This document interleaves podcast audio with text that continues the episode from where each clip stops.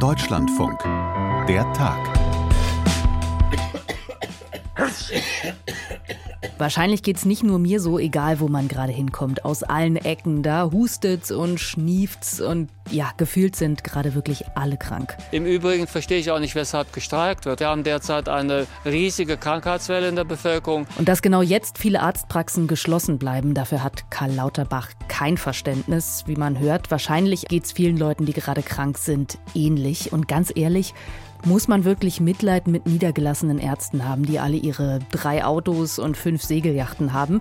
Oder stimmt dieses Klischee möglicherweise gar nicht und der Unmut in den Praxen ist durchaus berechtigt? Die Antwort gibt's dann hier gleich. Und in Argentinien wird so langsam klar, der neue Präsident Javier Milei, der hat nicht nur im Wahlkampf eigenartige Vorschläge gemacht, der meint das bitter ernst mit seiner Schocktherapie, mit kompletter Deregulierung und Privatisierung öffentlicher Güter. Und das am liebsten, ohne dass ihm irgendein Parlament dazwischen funkt.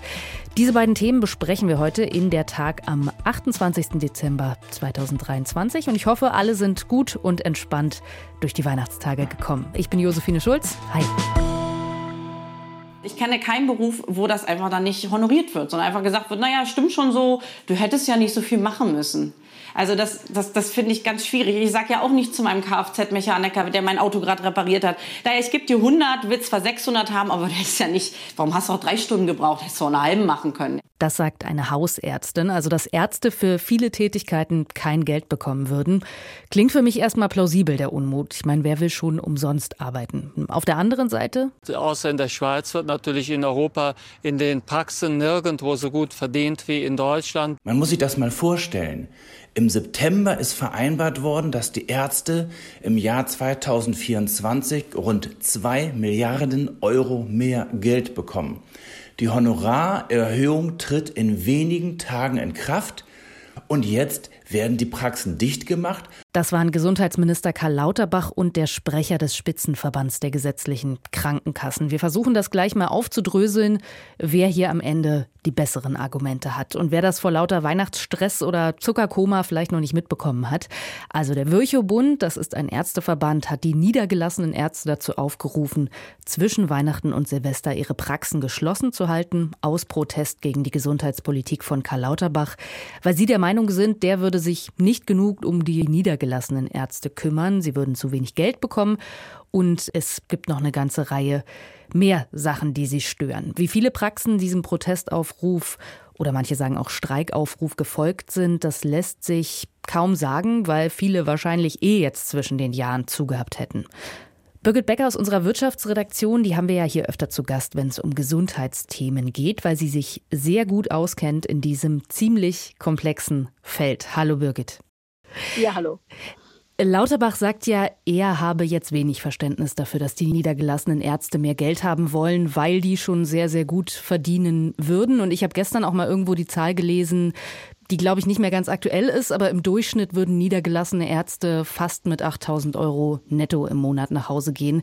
Und ich würde mal die These aufstellen, das ist ein Gehalt, wo kaum jemand Verständnis hat, da noch groß zu jammern. Vielleicht kannst du das noch mal einordnen. Wie schlecht oder gut geht es den niedergelassenen Ärzten finanziell?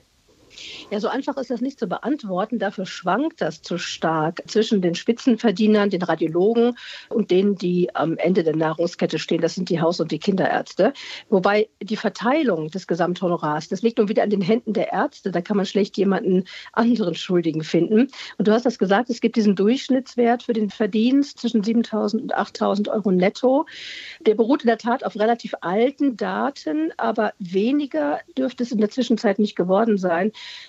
Und ich würde dir dazu stimmen. Also niedergelassene Ärzte gehören weiterhin zu den oberen Einkommensklassen und dass die Praxen ausbluten. So heißt das ja jetzt in dieser Kampagne Praxis in Not, die den Streik begleitet. Das lässt sich einfach nicht belegen. Aber wie gesagt, es gibt da eine große Spanne. Mhm, also du hast jetzt schon gesagt, eine große Spanne vor allem zwischen den unterschiedlichen Fachrichtungen, wenn ich das richtig verstanden mhm. habe. Der Virchow-Bund beklagt ja auch, dass es auch je nach Bundesland nochmal anders ist, zum Beispiel bei den Hausärzten. Stimmt das? Ja, das ist zutreffend und das liegt am extremen komplizierten Honorarsystem für Niedergelassene. Das wäre abendfüllend, wenn man das erklären würde, aber es ist so, dass es eine Landeskomponente für die ärztliche Honorierung gibt. Da spielen dann zum Beispiel Mobilität, also die Krankheitslast eines Landes eine Rolle oder die Versorgungsstrukturen. Und neben einem bundesweiten Orientierungswert für die Honorare gibt es eben auch diese Landeskomponente und das wird alles ausgehandelt im Bund und in den Ländern zwischen Ärzten und Kassen. Das kann man natürlich alles ändern. Es gibt auch eine ganz lange Historie der Reformversuche. Nie waren die Ärzte zufrieden damit, aber das ist eigentlich nichts, wofür oder wogegen man streiken müsste. Und was ganz untergeht in diesem Streik und in den Protesten und worüber die Ärzteverbände nicht groß sprechen, dieser für die Honorare maßgebliche Orientierungswert, der steigt recht deutlich zum Anfang des kommenden Jahres um 3,85 Prozent. Äh, das ist der Orientierungswert, nicht die Honorare. Bei denen könnte das auch noch mehr werden. Das müsste eigentlich der Vollständigkeit halber mhm. auch erwähnt werden, wenn die Ärzteverbände sagen, das reiche alles nicht. Sie haben es also erstens, es gibt diese Steigerung zum Jahresanfang und Sie haben es auch mit ausgehandelt. Wir wollen jetzt natürlich kein abendfüllendes Programm aus diesem Podcast machen, aber ich glaube, wir müssen das trotzdem noch mal ein bisschen grundsätzlich erklären, wie das mit der Vergütung der niedergelassenen Ärzte läuft. Also Budgetierung ist da, glaube ich, das Stichwort, wenn ich es richtig verstanden habe. Vielleicht kannst du versuchen, das mal ganz ja, runtergebrochen, damit jeder versteht, was ist diese Budgetierung. Ja, die gibt es seit den 90er Jahren. Seit die Budgetierung eingeführt wurde, ist es das Hauptärgernis der Ärzteverbände. Und in der Tat ist es so, dass es diese Budgets, also Honorardeckel für die unterschiedlichen Arztgruppen gibt, was zur Folge hat, dass ab einer bestimmten Leistungsmenge weniger verdient wird, bis hin zu gar nichts mehr. Natürlich ärgert das weniger Geld für mehr Leistung, aber die Budgets rühren daher, dass die finanziellen Mittel einer gesetzlichen Krankenversicherung nun mal begrenzt sind. Würde man alle Deckel, alle Budgets aufheben, dann wäre das System nicht mehr finanzierbar oder es wäre nur noch für Reiche finanzierbar. Darauf läuft es ja hinaus, wenn Ärzteverbände mehr Eigenleistung der Patienten fordern. Also Budget ärgerlich ja, aber unumgänglich. Und was im aktuellen Protest auch untergeht. Das ist, dass immer mehr Leistungen sowieso aus dem Budget bereits herausgenommen wurden und es zum Beispiel gar kein Budget mehr gibt für Kinderärzte und perspektivisch auch der Budgetdeckel für die Hausärzte wegfallen soll. Mhm. Nur noch mal ganz kurz zum Verständnis. Heißt jetzt dieses Budget, dass sozusagen jede einzelne Leistung einen konkreten finanziellen Gegenwert hat? Also einmal Spritze setzen, kriegen Sie 50 Euro Weiß ich nicht, ist das das Prinzip? Nee, es ist noch ungleich komplizierter. Also das ist es im Prinzip so, dass jede einzelne Leistung vergütet wird, aber nicht in Euro und Cent, sondern in einem Punktwert. Und dieser Punktwert, der dann wieder ausgehandelt wird, Punktwert, Schrägstrich Orientierungswert, der ist so bemessen, dass er ab einer bestimmten Leistungsmenge für die einzelne Leistung weniger an Vergütung bringt. Also es ist in der Tat so, wenn Ärzte extrem viel arbeiten, extrem viele Leistungen erbringen, deutlich mehr als ihre Facharztgruppe im Schnitt, dann sinkt die Vergütung bis hin zum völligen Wegfall. das ist halt der Deckel, der sicherstellen will, dass die gesetzlichen Krankenkassen nicht einfach überfordert werden durch immer mehr Leistung. Und warum hat man das dann für Kinderärzte und perspektivisch auch für Hausärzte aufgehoben? Da scheint man ja schon irgendwie festgestellt zu haben, okay, so ganz, ganz super funktioniert das nicht. Ich hatte ja gesagt, also die Verteilung dieses Gesamthonorars, das haben die Ärzte selber in der Hand und das spiegelt dann so ein bisschen wider, wer in der Ärzteschaft besonders viel zu sagen hat. Und das sind eher die Techniker und weniger diejenigen, die sehr basisnah arbeiten, sprich Kinderärzte und Hausärzte. Und weil man erkannt hat, dass erstens der Mangel an Kinder- und Hausärzten besonders groß ist und zweitens deren Rolle im Gesundheitswesen in, in der medizinischen Versorgung enorm wichtig ist, ist man dann gesetzlich dran gegangen und hat gesagt, da werden die Budgets erleichtert. Da soll es einfach mehr Freiraum, mehr Verdienstmöglichkeiten geben. Hm. Nun sagen ja die Ärzte, es gehe ihnen gar nicht unbedingt jetzt nur um sich selbst, sondern vor allem auch um ihr Personal, um die medizinischen Fachangestellten, dass die mehr verdienen müssten. Wo ich mich dann gefragt habe, warum fordern Sie das von der Politik? Das können Sie doch als Arbeitgeber wahrscheinlich selbst entscheiden, wie viel Sie Ihren Mitarbeitern zahlen, oder? Ja, das können Sie in der Tat, das haben Sie absolut selbst in der Hand. Und ich habe ja eben diesen höheren Orientierungswert fürs Honorar ab kommendem Jahr erwähnt. Der soll ausdrücklich auch für die Praxisangestellten, die MFA, also Arzthelferinnen, selten Arzthelfer, verwendet werden. Und mehr Geld werden die eh bekommen, auch wenn im Moment da die Tarifverhandlungen für diese Berufsgruppe ins Stocken geraten sind. Die niedergelassenen Ärztinnen und Ärzte sind da aber durchaus im Zugzwang, denn MFA werden zunehmend auch im Krankenhaus gesucht und da verdienen sie mehr. Also wenn die Niedergelassenen jetzt klagen über höhere Personalkosten, Nun, da sind sie, letzten Endes auch doch noch Freiberufler. Und da gibt es nicht so große Unterschiede zu anderen Arbeitgebern, die ja auch auf die Personalkosten gucken müssen. Und das kann man auch nicht, äh, wenn man äh, Tischlermeister oder äh, Inhaber eines Sanitärbetriebes ist, einfach über höhere Preise ausgleichen. Die niedergelassenen Ärzte argumentieren aber, dass ihnen das Budget eben nicht die Freiräume gibt, um die Praxisangestellten so einfach besser zu bezahlen. Aber das ist ein, ein, ein wirklich problematisches Argument, denn es gibt natürlich immer noch eine ganze Menge an extrabudgetären Leistungen. Es gibt die sogenannten Igel-Leistungen für die Patientinnen und Patienten selber zahlen. Es gibt den Bereich der Privatversicherten. Ja, und irgendwann sind dann doch Ärzte und Ärztinnen eben auch Arbeitgeber und müssen gucken, dass sie ihre Leute vernünftig bezahlen, wertschätzen und sehen, dass sie nicht abwandern. Da ist mein hm. Verständnis relativ klein, wenn man da die Praxisangestellten so ein bisschen vor den eigenen Karren spannt. Aber wenn man jetzt den Ärzten entgegenkommen würde und sagen würde, okay, ihr habt recht, ihr bekommt mehr Geld, Wer würde das am Ende bezahlen? Wäre das Geld, was an anderer Stelle abgezogen wird bei den Krankenhäusern oder würden das zwangsläufig die Versicherten bezahlen mit noch höheren Krankenversicherungsbeiträgen? Wie würde das laufen? Also es zahlen definitiv in jeder Form die gesetzlich Krankenversicherten. Und zahlen ist jetzt ein weiterer Begriff. Sie zahlen natürlich auch, wenn sie weniger Leistungen haben. Und sie bezahlen es in Form höherer Krankenversicherungsbeiträge. Das System der gesetzlichen äh, Krankenversicherung hat Grenzen. Das kann kein völlig freier Markt an Gesundheitsleistungen sein in einem solidarischen System, das für jeden offen ist, ungeachtet seiner Leistungsfähigkeit. Also zahlen würden das einfach Patientinnen und Patienten, Versicherte und deren Arbeitgeber. Ein anderes Stichwort bei diesem Protest ist die Bürokratielast. Ich habe da einen Arzt im Ohr, der sagt, das sei absurd, was sie da alles dokumentieren müssten und dass er, ich glaube, es war ein Drittel seiner Zeit nur mit Abrechnungen verbringt. Haben Sie da zumindest einen Punkt? Ja, da haben Sie einen Punkt. Es gibt enorme Bürokratielasten bei den Niedergelassenen, was aber auch damit zu tun hat, dass sie eben dieses unendlich komplizierte Honorarsystem haben, was sie im Übrigen auch immer erst ziemlich spät wissen lässt, wie viel sie wirklich verdient haben. Also da ist ganz viel im Argen. Nur sehr viel von dieser Bürokratie hat die ärztliche Selbstverwaltung auch selbst erfunden. Kommt aber auch hinzu, das muss man sagen, dass Krankenkassen ziemlich bürokratiefordernde Einrichtungen sind. Aber es gibt auch immer wieder Erleichterungen, gerade erst die wieder in Kraft gesetzte äh, Krankschreibung per Telefon und auch das E-Rezept, das im kommenden Jahr starten soll, das könnte für weniger Bürokratie sorgen. Aufs E-Rezept kommen wir vielleicht ganz zum Schluss nochmal, was sich da ab Januar ändert. Eine Frage, die ich dir noch stellen wollte, was ich interessant fand, so habe ich die Begründung der Ärzte für ihren Protest auch verstanden, dass sie gesagt haben, dass diese aus ihrer Sicht Missstände, also zu wenig Vergütung, zu viel Bürokratie, das sei der Grund, warum die Wartezeiten so lang sind. Und das ist ja wirklich ein Problem, das wahrscheinlich jeder kennt, dass man auf einen Facharzttermin häufig fünf, sechs, noch mehr Monate warten muss. Ich habe ehrlich gesagt nicht ganz verstanden, was das eine mit dem anderen zu tun hat, weil ich hätte jetzt spontan gedacht, wenn es zu wenig Termine gibt, dann weil es entweder zu wenig Ärzte gibt oder weil so viele Leute ständig unnötig zum Arzt rennen. Also alles wird irgendwie richtig sein. Ob zu viel Bürokratie es verhindert, dass Patienten Termine bekommen, ich denke, das hat eben auch viel mit Praxisorganisation zu tun oder mit der Frage, wie groß eine Ärztin, ein Arzt äh, ihre seine Praxis überhaupt haben will. Natürlich gibt es auch Regionen, wo es einfach zu wenig Ärzte gibt. Da gibt es dann diese Engpässe. Aber spannend ist die Sache mit den Terminen auch, weil das ja in den Streiks auch problematisiert wird, dass die Prämie für Neupatienten weggefallen mhm, ist. Stimmt. Das ist in der Tat so. Ne? Diese Prämie gab es, um Anreize zu schaffen, dass Patienten besser unterkommen. Aber das ist einfach zu intensiv genutzt worden. Also Neupatient war jeder, der sich innerhalb von zwei Jahren beim Arzt nicht hat blicken lassen sodass diese Prämie so ein bisschen eine Gelddruckmaschine war. Mhm. Jetzt oh Gott, dann wäre ich, glaube ich, dann wäre ich, glaube ich, überall immer Neupatient. Genau, aber andere Prämien, nein, aber andere Prämien gibt es, aber es wird nicht groß darüber geredet. Es gibt Prämien für schnelle Terminvergabe oder es gibt Prämien, wenn Hausärzte schnell einen Facharzttermin organisieren.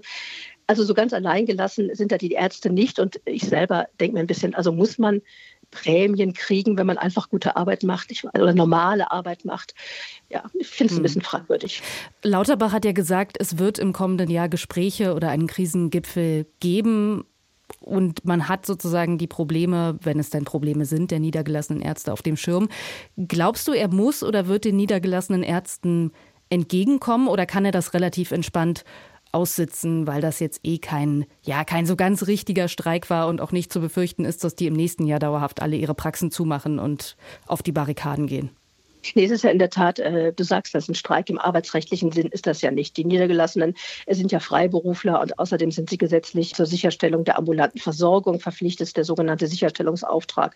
Also kein richtiger Streik, sondern eine Protestaktion und die auch nicht der gesamten Ärzteschaft, sondern, das muss man auch sagen, einzelner Verbände. Trotzdem kann der Gesundheitsminister das nicht aussitzen, denn der Berufsstand hat eine enorme ja, Multiplikatorenwirkung. Patientinnen und Patienten vertrauen ja in der Regel ihrem Arzt oder ihrer Ärztin. Und das macht es auch etwas fragwürdig, wenn die Verbände so mit äh, alarmistischen Parolen arbeiten, wenn sie sagen, die Praxen bluteten aus oder bald werde es Praxen in der bisherigen Form nicht mehr geben. Das ist ja durchaus angstmacherisch und ich finde, dass solche angstmacherischen Töne sollte es eigentlich nicht geben. Und dabei ist es ja so, dass es durchaus Probleme bei den Niedergelassenen gibt, also Überlastung, Sorgen um die Praxisnachfolge oder der Punkt eben zu viel Bürokratie. Das aber lässt sich nicht einfach mit Geld zuschütten und das lässt sich auch einfach nicht, äh, nicht wegstreiken. Mhm. Und ziemlich grelle Protestaktionen verändern oder verbessern das auch nicht. Aber aussitzen kann lauter was das nicht. Okay, ich höre schon raus, dein Verständnis hält sich da auch relativ in Grenzen. Den einen Schlenker würde ich gern zum Abschluss mit dir noch machen. Du hast es schon angesprochen. Das E-Rezept, das wird ab kommendem Jahr Pflicht. Kannst du noch mal erklären, was bedeutet das für uns als Patienten? Also wenn es gut läuft, dann bedeutet das auf jeder Seite weniger Bürokratie, weniger Papier. Wenngleich es dann noch Lücken gibt, bei den Ärzten ist es zum Beispiel so, dass die ganze Heimversorgung dann noch weitgehend raus ist. Aber im ganz ich sag mal, fluffigsten, schnellsten Fall könnte es sein, wenn es zum Beispiel um ein Nachfolgerezept geht, dass jemand in der Praxis anruft, sagt, ich brauche das und das nichts Sichtbares passiert und der einfach mit seiner Versichertenkarte in die Apotheke geht, die Versichertenkarte beim Apotheker einlesen lässt und sein Medikament bekommt. Also das wäre die fluffigste Variante fürs neue E-Rezept, allen Datenschutzbedenken, die man auch wirklich sorgsam beobachten muss, zum Trotz und allen Verwirrungen, die es vielleicht am Anfang noch gibt, weil es ja auch durchaus so sein kann, dass genau dieses E-Rezept in der Praxis nochmal ausgedruckt wird, was auch okay mhm. ist für Menschen, die einfach äh, wirklich nicht äh, computer- oder netzaffin sind. Und dann würde man halt eben mit dem alten Papier wieder in die Apotheke gehen. Aber so ist es eigentlich nicht gedacht. Wenn es gut läuft, dann bedeutet das auf allen Seiten deutlich weniger Papier, weniger Rennerei, weniger Präsenz auch in den Praxen, was wieder wichtig ist für die Terminvergabe und einfach eine enorme Erleichterung. Dann sind wir mal gespannt, ob da mal was wirklich fluffig umgesetzt wird. Birgit, vielen Dank dir. Vor etwas mehr als einem Monat hatten wir hier eine Podcast-Folge mit dem Titel Wie Argentiniens kommender Präsident den Staat zersägen will. Allerdings ging es da an dem Tag nach der Wahl von Javier Milei noch mehr oder weniger um Ankündigungen, um Spekulationen. Und manche haben sich da vielleicht noch gedacht, ja, okay, jemand, der sagt, dass sein Hund seine engsten Berater sind, der als selbsternannter Anarchokapitalist sogar von den meisten Ökonomen für irre gehalten wird, der wird seine ganzen brachialen Pläne am Ende wahrscheinlich eh nicht so umsetzen können. Aber knappe fünf Wochen nach der Wahl zeigt sich, dass mit dem Staat zersägen, das ist bitter ernst gemeint. Und der neue Präsident legt auch direkt los mit seiner selbsterklärten Schocktherapie mit harter Deregulierung und Privatisierung.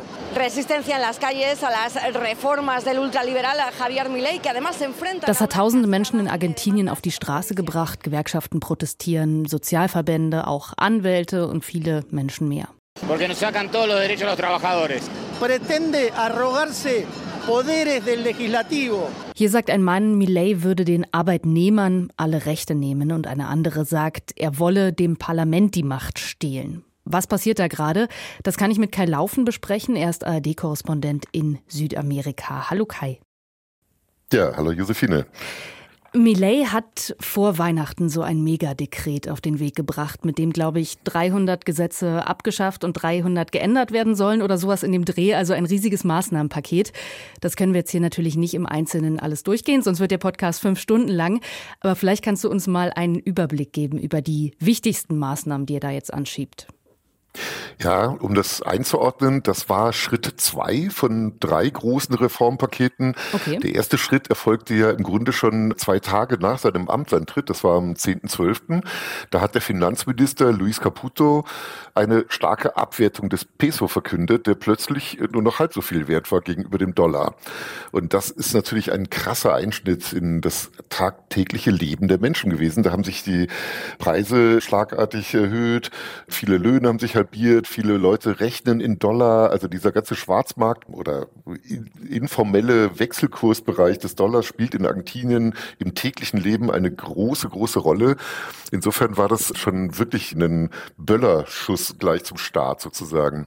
Dann, zehn Tage nach Amtsantritt, hat sich Millet abends vor die Kameras gesetzt, umrahmt von seinem ganzen Kabinett und eben diese Notdekrete verkündet und erklärt. Da hat er sich erstmal Zeit genommen, fünf Minuten lang alles zu verdammen, was er als sozialistisch empfindet. Mhm. Wir würden es auch Sozialstaat, Wohlfahrtsstaat beziehungsweise Demokratie nennen. Da hat er jedenfalls an diesem 20.12. verkündet, 366 Gesetze sind es insgesamt, würden entweder abgeschafft oder ähm, reformiert oder in Teilen eingeschränkt.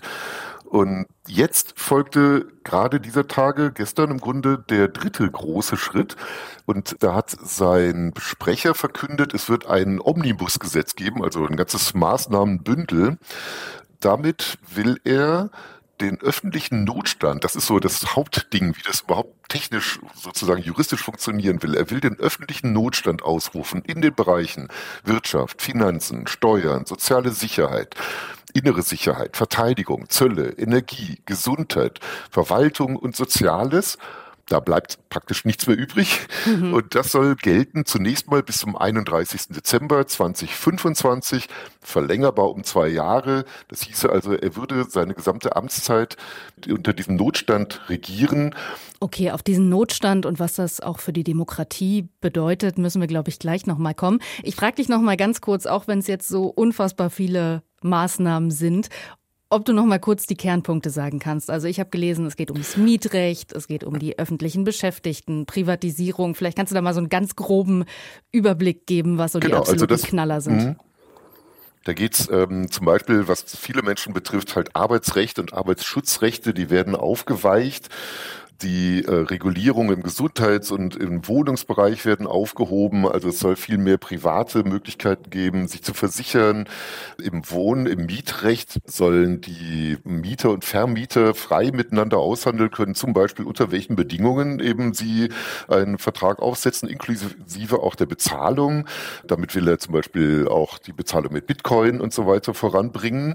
Aber eben im Hintergrund auch immer der Dollar. Es wird ja auch eine komplette Dollarisierung Euro, eine Abschaffung des Peso angestrebt. Argentinische Produkte können ohne Auflagen exportiert werden. Argentinien ist ein riesen Agrarexportland und davon hat sich der Staat halt einfach immer ein paar Zölle eben auch genommen. Das soll im Grunde abgeschafft werden. Gleichzeitig sollen ausländische Investoren leichter investieren können ein ganz sensibles Thema in Argentinien. Ausländische Investoren sollen in argentinische Fußballclubs investieren können. Mhm. Also so große Investoren wie in England sollen eben auch jetzt da reingehen können. Also es sind Reformen, die eben wirklich das einerseits das alltägliche Leben sehr schnell betreffen werden, andere, die aber eher langfristig wirken. Also mhm. wie die Privatisierung von Staatsbetrieben zum Beispiel. Und auch wenn das jetzt ja ein riesiges Maßnahmenbündel ist oder ganz viele Bündel, die jetzt kommen, kann man schon abschätzen, wie die sich auswirken? So ganz platt gesagt, wer profitiert, wer leidet darunter? Also ich habe mit mehreren ja, Finanzanalysten und Marktexperten gesprochen, die meinen, ja, die Unternehmer freuen sich erstmal, die Unternehmerverbände haben auch eigentlich durchweg die Reformen begrüßt, die eben die Wirtschaft betreffen. Trotzdem muss man unterscheiden, da wer profitiert äh, mehr. Das sind natürlich die ganz großen Unternehmen, die auch ihre Gewinne dort versteuern, wo es ihnen eher passt, während die kleinen und mittelständischen Unternehmen diese Möglichkeiten halt nicht haben. Es sind die ganz großen Unternehmen, die eher von äh, der Schwächung der Gewerkschaft, von Deregulierung von Arbeitsrechten Recht profitieren werden als die kleinen und mittelständischen. Und man darf ja auch nie vergessen, es gibt einen sehr großen informellen Sektor, wie man das immer so nennt. Also sprich Leute, die arbeiten, aber von der Hand in den Mund leben, die keine staatliche Unterstützung erhalten, aber auch keine Steuern oder also keine direkten Steuern jedenfalls bezahlen. Und die leiden natürlich unter Preissteigerungen vor allem als allererstes. Aber das ist ja interessant, weil es haben ihnen ja durchaus auch die armen Menschen gewählt, in der Hoffnung, dass er etwas tun kann gegen die Wirtschaftskrise, gegen die massive Inflation. Helfen denn diese Maßnahmen vielleicht dann wenigstens langfristig dagegen oder kann man das noch gar nicht so abschätzen? Ja, das steht natürlich in gewisser Weise in den Sternen, wie sich das wirklich auswirken würde, wenn das alles so käme. Noch ist ja ein Gesetzgebungsverfahren da im Gange, aber wie gesagt, ich glaube schon, dass eine Deregulierung in manchen Bereichen, eine Entbürokratisierung im Grunde schon notwendig wäre. Aber Billet geht viel, viel weiter. Man muss das einbetten in den Kontext seiner Aussagen im Wahlkampf, die Art, wie er da polemisch gegen alles und jeden geschossen hat. Der Papst ist ein Kommunist, Frauenrechte gelten nichts, Minderheiten, was haben die schon zu sagen? Also mit, wirklich, ich versuche nur die Polemik so ein bisschen mhm. wiederzugeben, die er da bemüht hat und die ja leider ankommt, weil eben so eine krasse wirtschaftliche Not besteht. Ich muss ja sagen, Allein schon bei dem Wort Schocktherapie, was ja Millet, glaube ich, auch immer benutzt, ne, für seinen großen Plan, da muss ich irgendwie immer sofort an den Putsch damals in Chile denken, als Pinochet den sozialistischen Präsidenten Allende gestürzt hat und dann ja auch mit massiver Unterstützung der USA da wirklich knallharten Neoliberalismus eingeführt hat und den Sozialstaat ja fast abgeschafft hat. Lässt sich das vergleichen? Ist es das, was wir gerade in Argentinien sehen? Also mit dem Unterschied natürlich, dass es kein Putsch war, sondern eine demokratische Wahl? Ja, das ist tatsächlich natürlich ein ganz krasser Unterschied, der uns aber auch betrifft ähm, in Europa und auch in manchen Ländern Lateinamerikas. Es gibt ja das Phänomen eben in der westlichen Welt vor allem des aufkommenden ja, Rechtsautoritarismus. Und da mischen sich, in Deutschland sind es eher so völkische Gedanken, die von der AfD vertreten werden, nationalistische Gedanken. Aber es gibt ja auch in Deutschland ähm, manche libertäre, ultralibertäre Bestrebungen, Bestrebungen und ich würde sogar so weit gehen, den Bogen bis hin zu diesem wachsenden Phänomen der Reichsideologen, der Reichsbürger zu schlagen, denen es ja nur zum Teil um rückwärtsgewandte Betrachtungen geht, sondern die staatsfeindlich eingestellt sind, die also in einer Abschaffung von Kontrollinstanzen und des Sozialstaates die Lösung für wirtschaftliche Probleme sehen. Sicher ist die Stimmung eine andere als in den 70er Jahren und es ist ja auch noch nicht wirklich Gewalt gewalttätig geworden in Argentinien. Aber auf der anderen Seite fragt man sich schon, Millet vertritt extremen Wirtschaftsliberalismus. Libertarismus, muss man richtigerweise sagen. Aber er hat eben auch, ja, rassistische, frauenfeindliche Äußerungen von sich gegeben.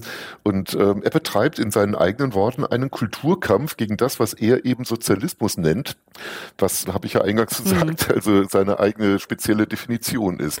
Und da geht es um viel mehr als nur um Wirtschaftspolitik. Weil du jetzt auch dieses Wort staatsfeindlich benutzt hast. Das ist ja auch ein Vorwurf bei diesen Demonstrationen, die wir jetzt sehen, das sei undemokratisch oder er würde sich da als Präsident zu viel Macht zuschachern und vielleicht sogar das Parlament aushebeln. Deswegen vielleicht müssen wir noch mal auf dieses per Dekret regieren und den Notstand kommen. Was, was würde das denn bedeuten, dieser, dieser Notstand oder dieses Regieren per Dekret? Also bei Naturkatastrophen oder im, im Kriegsfall, dafür ist dieses Notdekretsgesetz eigentlich geschaffen. Das will er perpetuieren. Das will er im Grunde als seine Machtbasis ausbauen. Und damit würde er ja faktisch tatsächlich die Opposition komplett stummschalten hm. also im Grunde äh, die Demokratie in Argentinien abschaffen. Aber er hat ja keine Mehrheit in den Parlamentskammern. Warum sollten die ihm das durchgehen lassen? Das kann er ja jetzt nicht einfach so machen, oder? Ja, also das ist das ganz große Fragezeichen, was auch unsere Mitarbeiter und ja, man spricht ja mit vielen Leuten in Buenos Aires nicht wirklich beantworten können. Er hat eine völlige Minderheit nur. Also in im Senat sind es sieben von 72 Senatoren und in der Kongresskammer, im Kongress sind es 40 von 257 Abgeordneten, die zu seiner Partei La Libertad Avanza gehören. Also die Freiheit schreitet voran. Eine Partei, die von vielen Analysten als rechtsradikal eingeschätzt wird. Also da hätte er keine Mehrheit. Aber er hat es geschafft, das Land, was extrem polarisiert war, in zwei Blöcke jetzt nochmal zu spalten, so dass es in drei Blöcke gespalten ist, kann man sagen. Die politische Landschaft vorher war eigentlich aufgeteilt in eben Peronisten und Antiperonisten, im Grunde, um es zu vereinfachen, also ein rechtes und ein linkes Lager. Das Linke dominierte in den letzten 20 Jahren, grob gesagt. Und das hat er geschafft zu spalten. Und ähm, insofern ist jetzt nicht klar, er ist ja gewählt worden letztlich, weil Macri, sein Vorvorgänger, ihn unterstützt hat in der Stichwahl. Und aus dessen Lager hat er eben auch Ministerinnen in sein Kabinett geholt Es könnte also schon sein, dass er schafft, sich da eine Mehrheit zu besorgen. Und man muss auch sehen, die, diese beiden Kammern, einer der beiden müsste die Dekrete ablehnen, mehrheitlich. Nur dann würden sie nicht in Kraft treten. Wenn das nicht passiert, ne, dann hm. treten sie automatisch am Freitag in Kraft. Weil du jetzt sagst, er hat die Bevölkerung eigentlich noch mal mehr gespalten oder in noch mehr Fraktionen gespalten, als sie vorher schon gespalten war. Er selber sagt ja, das Volk steht mit ganz, ganz großer Mehrheit hinter ihm und der Kongress soll mal versuchen, sich ihm entgegenzustellen, weil dann würde er einfach eine Volksbefragung machen und die stehen alle hinter ihm und seinen Dekreten. Stimmt das? Das Klingt ja komisch, wenn man jetzt diese Riesendemos da in Argentinien sieht. Oder bekommen da mittlerweile auch viele mhm. Angst davor, was sie da eigentlich gewählt haben und denken sich so, huch, ob das, ja, ob das so eine gute Idee war? Mhm. Ja, ich glaube, dieser Hochmoment, der kommt erst noch.